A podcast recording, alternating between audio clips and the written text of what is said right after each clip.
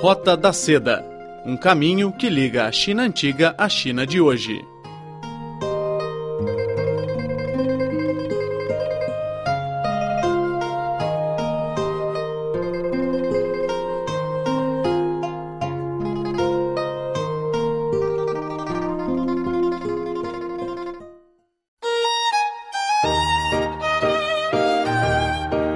Olá, caros amigos. Eu sou a Silvia Jean. E eu sou Catarina.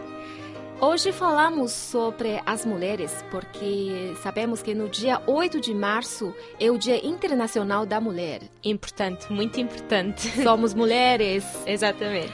Então, Catarina, você sabe qual a, a origem do Dia Internacional da Mulher? Eu tenho uma ideia que tenha ocorrido a partir de uma greve, uhum. certo? Penso que foi em Nova York. Sim. Porque as mulheres estavam infelizes em relação à situação delas de trabalho. Sim, elas exigiam uh, condições melhores de salário e de ambiente de trabalho. E foi uma grande, uma grande manifestação, mas não correu bem, pois não? Sim, porque depois aconteceu um desastre. A fábrica onde essas mulheres trabalhadoras uh, foi incendiada.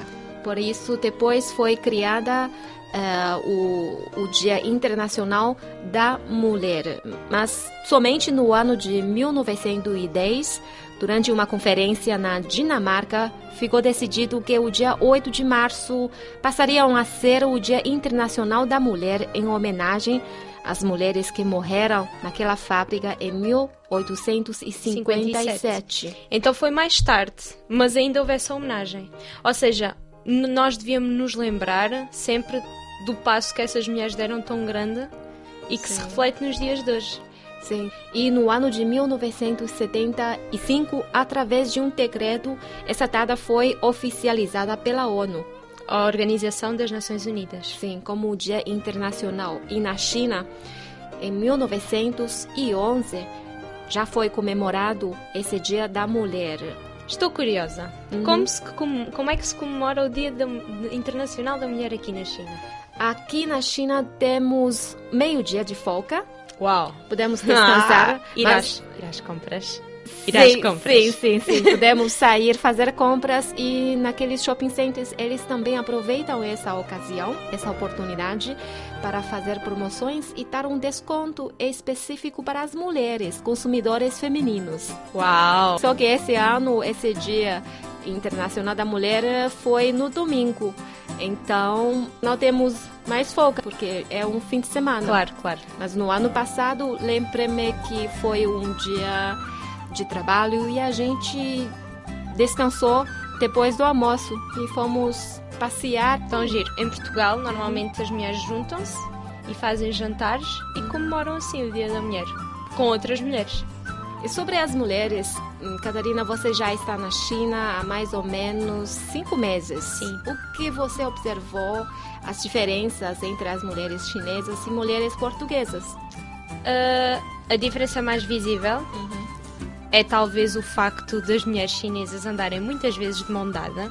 Eu não percebia muito isso no início, até que comecei a entender que os chineses um, gostam muito de, para mostrar o afeto aos amigos, gostam de abraçar e gostam de andar de mão dada como um sinal de afeto. Vocês nunca andam de mãos dadas na rua? Não, não. Ah, não.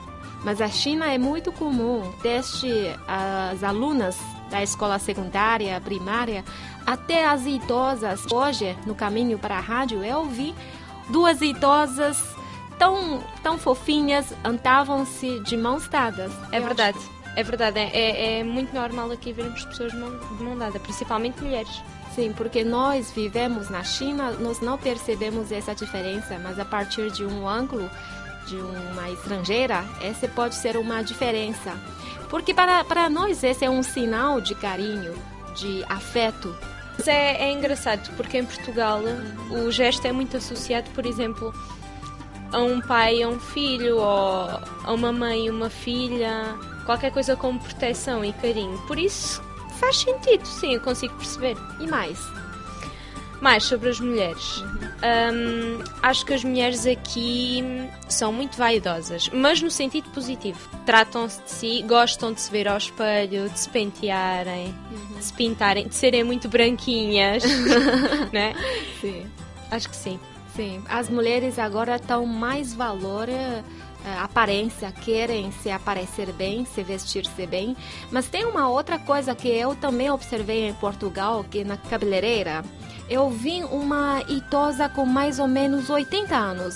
Mesmo assim, ela, ela foi para fazer um cabelo, fazer um penteado e fazer uma massagem da pés. Eu acho que ela iria participar de um evento importante, fazer uma festa.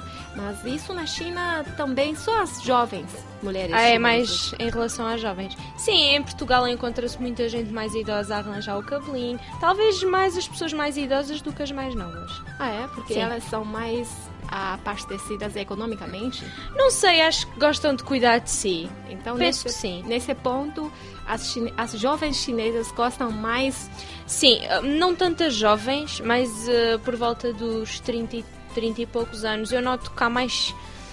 Não é mais cuidado, eu não diria mais cuidado, mas gostam de ser notadas, gostam de, de se ver ao espelho, não há. Sim, Sim, por isso muitos celulares têm uma função importante que tem um espelho. sim. Que você pode. Sim, eu já vi, você- no metro é muito, muito recorrente. É muito recorrente, sim. E uma outra coisa que também meus amigos eh, estrangeiros falaram sobre isso, que os homens sempre carregam as bolsas das mulheres. Sempre. Eu acho que era uma medida que devia ser adotada em Portugal. Até porque a minha mala, regra geral, está muito pesada. Aham. E então acho que era uma boa medida. É verdade, aqui os meninos carregam a mala das senhoras, é verdade. Mas em Portugal. Não, não, não acontece. Pode acontecer, por exemplo, se alguém chega de uma viagem ou ajudar. Mas uma mala de uma mulher é a mala da mulher. Aliás, muitos homens têm medo das malas das mulheres. Que é? Porque as malas das mulheres têm muitos segredos. Ah, mas carregar e carregar não é abrir. Sim, mas eh, não há. hum, Não há muito. Não é, não é habitual. Por exemplo, se um homem for ao supermercado acompanhar uma mulher a fazer compras e depois de fechar contas, essa mulher eh, vai carregar uma sacola pesada e esse homem vai ajudar essa mulher para carregar a, a sacola? Das compras, sim. Muitas vezes, sim. Mas a mala da mulher, só a mala. mulher é que mexe. Aqui, se uma moça sair com um namorado ou marido dela, o marido sempre vai perguntar à- moça ou à esposa que eu posso, deixe-me carregar a sua bolsa, É verdade. porque ele acha que é um alívio para a companheira dele. Essa mulher também vai sentir-se bem protegida e vai achar que o marido ou namorado dá muita atenção ou muita consideração a ela. Então, se você tem um namorado e ele quer carregar sua bolsa, sua mala, você deixa? Ah, eu deixo. Eu Ah, deixo. Se eu quiser já carregar, eu chega. deixo. Você já é chinesa. e na China, as, eh, tem muitos nomes para se referir às mulheres. Você sabe alguns? não, não sei. Tá, então vou te ensinar. Primeiro, Ban Bian Tian. Tian significa metade do céu. Hum, por quê?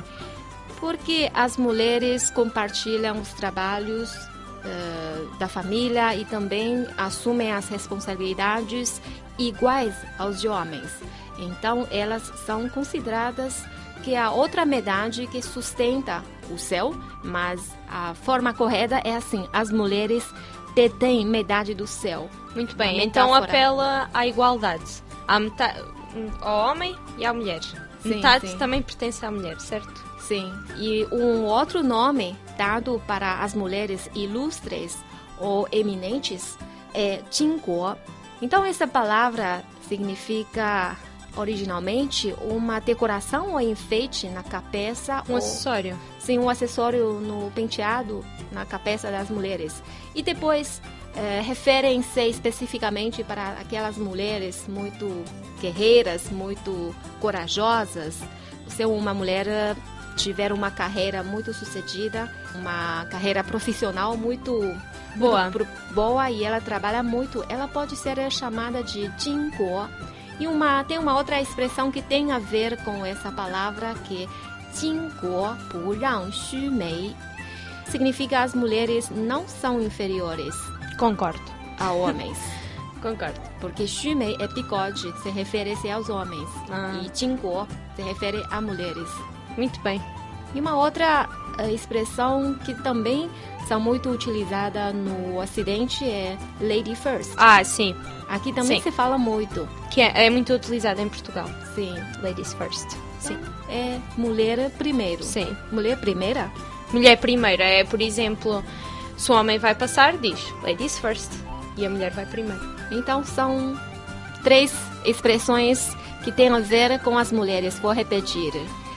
半边天,半边天。妇女能顶半边天.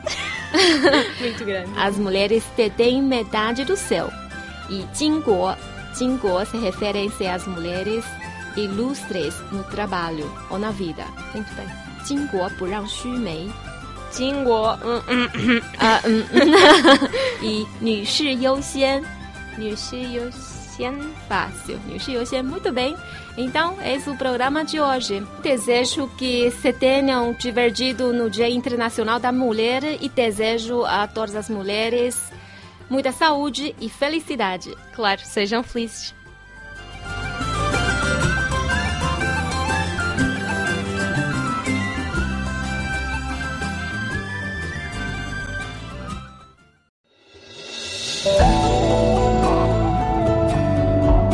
Fábulas e lendas da China.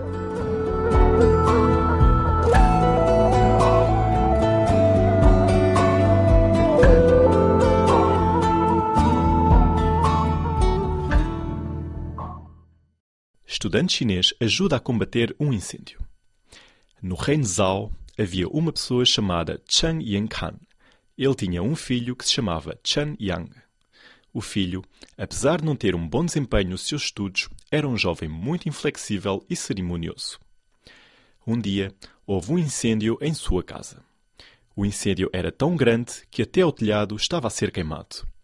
O pai ficou super preocupado, mas não tinha nenhuma solução, pois não havia nenhuma escada em casa para subir até ao telhado.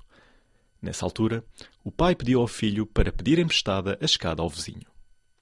O incêndio começou a expandir rapidamente, mas o filho de Chang Yang não teve a menor pressa para sair.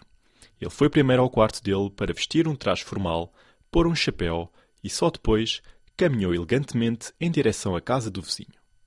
Ao ver o vizinho na porta, Chang Yan fez uma reverência de forma educada e cumpriu uma cortesia antes de entrar em casa.